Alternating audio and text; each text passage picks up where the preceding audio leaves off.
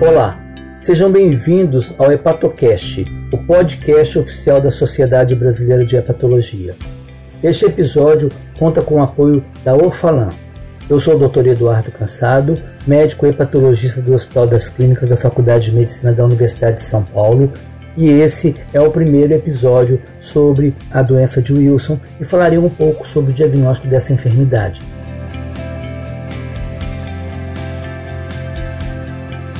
A doença de Wilson é uma doença autossômica recessiva.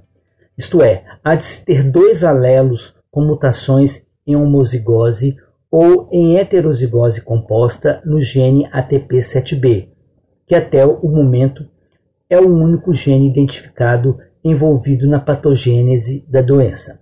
No entanto, ao investigarmos os pacientes com doença de Wilson, encontramos cerca de 20% dos pacientes com mutação em apenas um dos alelos, ou mesmo sem qualquer mutação. Explicações para tal fato seriam as mutações estarem presentes nos introns, uma vez que frequentemente investigamos apenas os exons. Outra possibilidade seria a existência de mutações em outros genes envolvidos no metabolismo do cobre, que até o presente momento não foram caracterizados. Em decorrência das mutações do gene ATP7B, os níveis da enzima ATPase do tipo P, que está envolvida no transporte transmembrana de cobre, ficam reduzidos, ocorrendo deficiência na excreção biliar do cobre. Ocorre também a não incorporação do cobre à molécula de apoceruloplasmina. Dessa forma, o cobre não sendo nem excretado, nem incorporado à apoceruloplasmina, acumula-se no hepatócito e retorna à corrente sanguínea na forma livre, depositando em outros órgãos como cérebro, membrana de DCM, rins e coração. A apoceruloplasmina, sem os átomos de cobre, é uma molécula instável e acaba sendo destruída, justificando os baixos níveis féricos dessa proteína. A prevalência estimada da doença de Wilson é de 1 a cada 30 mil indivíduos na população. Esse valor pode ser um pouco maior né, em populações com maior frequência de casamentos consanguíneo. Estima-se que a frequência do heterozigoto na população gira em, em torno de 1 para 90. É uma doença que ocorre principalmente na faixa etária de 5 a 35 anos de idade, embora haja casos descritos tanto abaixo de 5 anos como acima de 35, até mesmo na faixa de 70 anos de idade. No Brasil, o diagnóstico da doença deve ser feito seguindo as orientações do PCDT do Ministério da Saúde de 2018, que segue os critérios de Leipzig, que é um sistema de score diagnóstico onde se pontua as características mais importantes da doença. Por exemplo, a presença de anéis de Kaiser-Fleischer pontua com dois pontos. Os sintomas neurológicos sugestivos da doença ou alterações detectadas na ressonância magnética do sistema nervoso central, principalmente nos gânglios da base, também tem uma pontuação de dois pontos. A presença de anemia hemolítica com reação Cumbis negativo tem uma pontuação de um ponto. Níveis baixos de ceruloplasmina, principalmente quando estiverem abaixo de 10 mg por cento, têm pontuação de dois pontos, e quando esses níveis estiverem abaixo de 20 mg por cento e acima de 10 mg por cento, iremos estar sobrecarga de cobre por aumento da cupulha basal, que quando maior que duas vezes o limite superior normal, tem score também de dois pontos.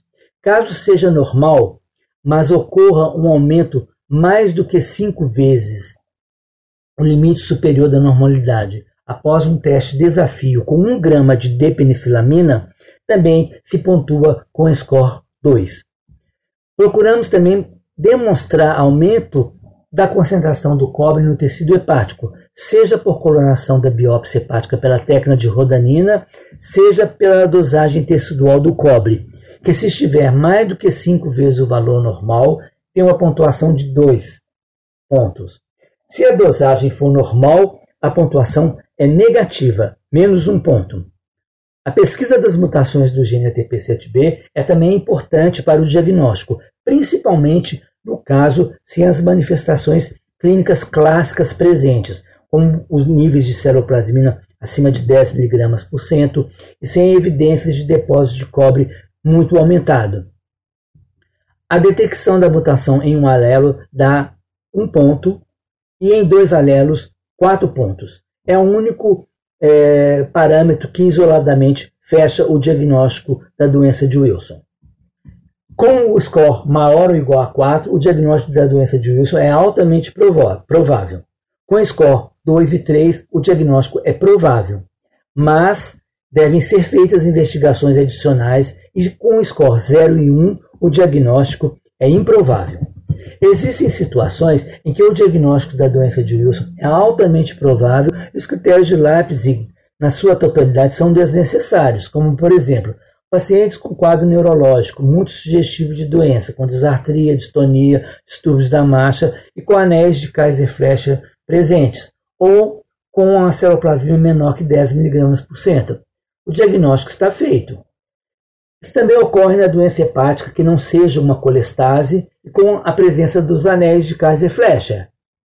A colestase prolongada é a única situação clínica em que os anéis podem estar presentes, mas nesse caso os níveis de ceruloplasmina são normais ou mesmo elevados. Em outra situação, como por exemplo um paciente com doença hepática em atividade, com níveis de celuloplasmina abaixo de 10 mg por cento e uma história familiar de um irmão com doença de Wilson, também é uma situação que o diagnóstico é altamente provável.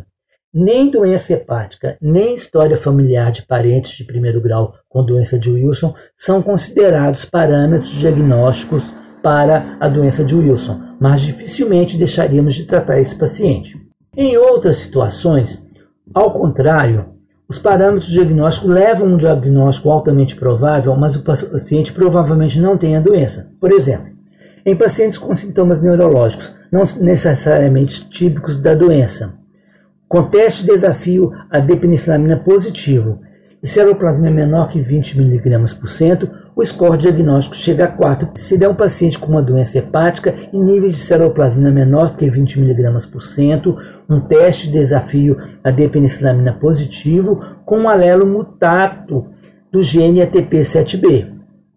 O teste de desafio a D-penicillamina é muito valorizado no score diagnóstico e o aumento mais de cinco vezes o valor superior à normalidade é encontrado frequentemente na prática clínica, principalmente em heterozigotos.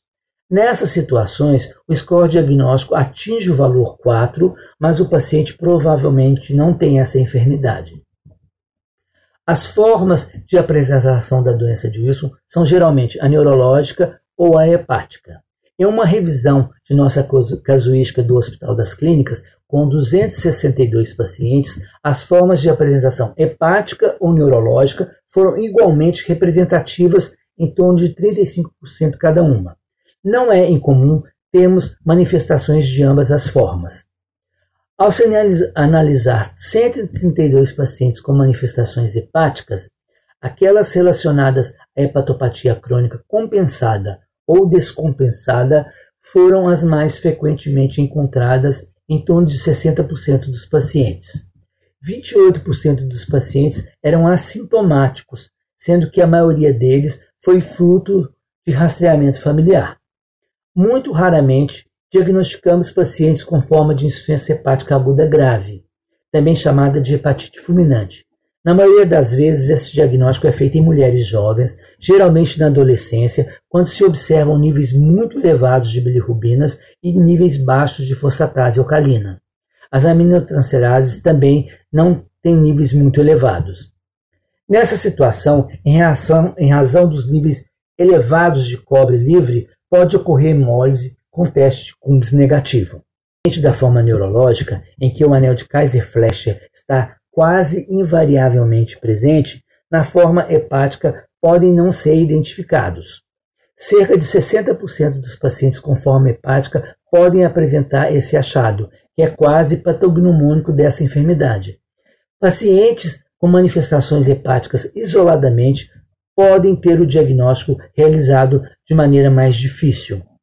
Na prática, o principal marcador diagnóstico, indiscutivelmente, é o nível baixo de celuloplasmina, que em geral está abaixo de 20 mg e mais caracteristicamente abaixo de 10 mg por cento. Pacientes com forma hepática costumam ter níveis um pouco mais elevados do que pacientes com forma neurológica. Como a celuloplasmina é uma proteína de fase aguda, seus níveis podem diminuir com o tratamento. E, paradoxalmente, podem estar mais baixos em pacientes com insuficiência hepática por outras etiologias pelo fato de ter síntese hepática. Os níveis totais de cobre séricos estão diminuídos em razão dos níveis baixos de celuloplasmina, uma vez que para cada molécula de celuloplasmina, seis átomos de cobre estão ligados a ela. Como o cobre não é excretado na bile, o excesso volta para a circulação na forma livre, que é insuficientemente excretada pelos rins, e também é a que se acumula em outros órgãos. Assim, o cobre urinário encontra-se elevado. Nas formas clássicas da doença, com níveis baixos de celuloplasmina, presença de anéis de Kaiser-Fleischer e quadro neurológico sugestivo, a biópsia hepática não é necessária. Porém, nas formas de apresentação hepática, pode vir a ser útil. Nessa situação, a dosagem de cobre no tecido hepático é muito importante, pois níveis normais praticamente excluem o diagnóstico da doença de Wilson. Infelizmente, não temos facilidade de fazer essa mensuração no Brasil, e ficamos restritos apenas à sua pesquisa pela técnica de rodanina ao exame histológico do fígado.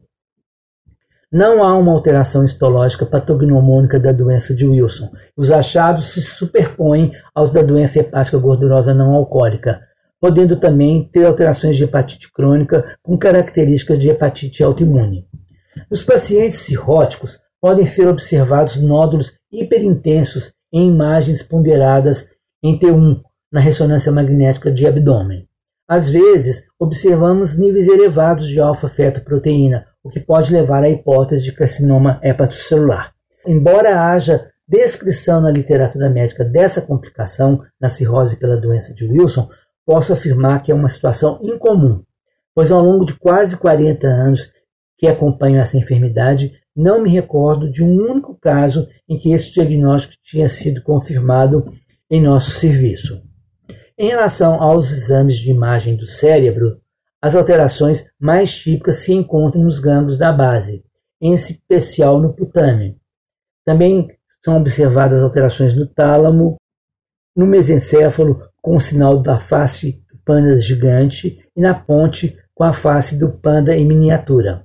Essas alterações da ressonância magnética são mais frequentemente encontradas em pacientes com quadro neurológico, mas alterações menos significativas podem ser encontradas em pacientes sem manifestações neurológicas. Em suma, podemos afirmar que, de uma forma geral, diante de pacientes com as formas clássicas da enfermidade, o diagnóstico da doença de Wilson não é muito problemático. No entanto, nas formas com manifestações hepáticas isoladas, sem anéis de Kaiser-Fleischer e sem níveis muito reduzidos de celuloplasmina, esse diagnóstico pode ser extremamente difícil, podendo ser feito corretamente se tivermos acesso a todos os recursos diagnósticos, como a dosagem de cobre no tecido hepático ou a pesquisa genética das mutações do gene ATP7B.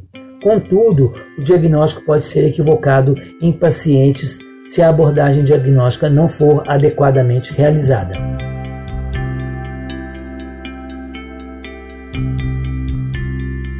Você acabou de ouvir o episódio do programa Hepatocast, podcast oficial da Sociedade Brasileira de Hepatologia. Muito obrigado.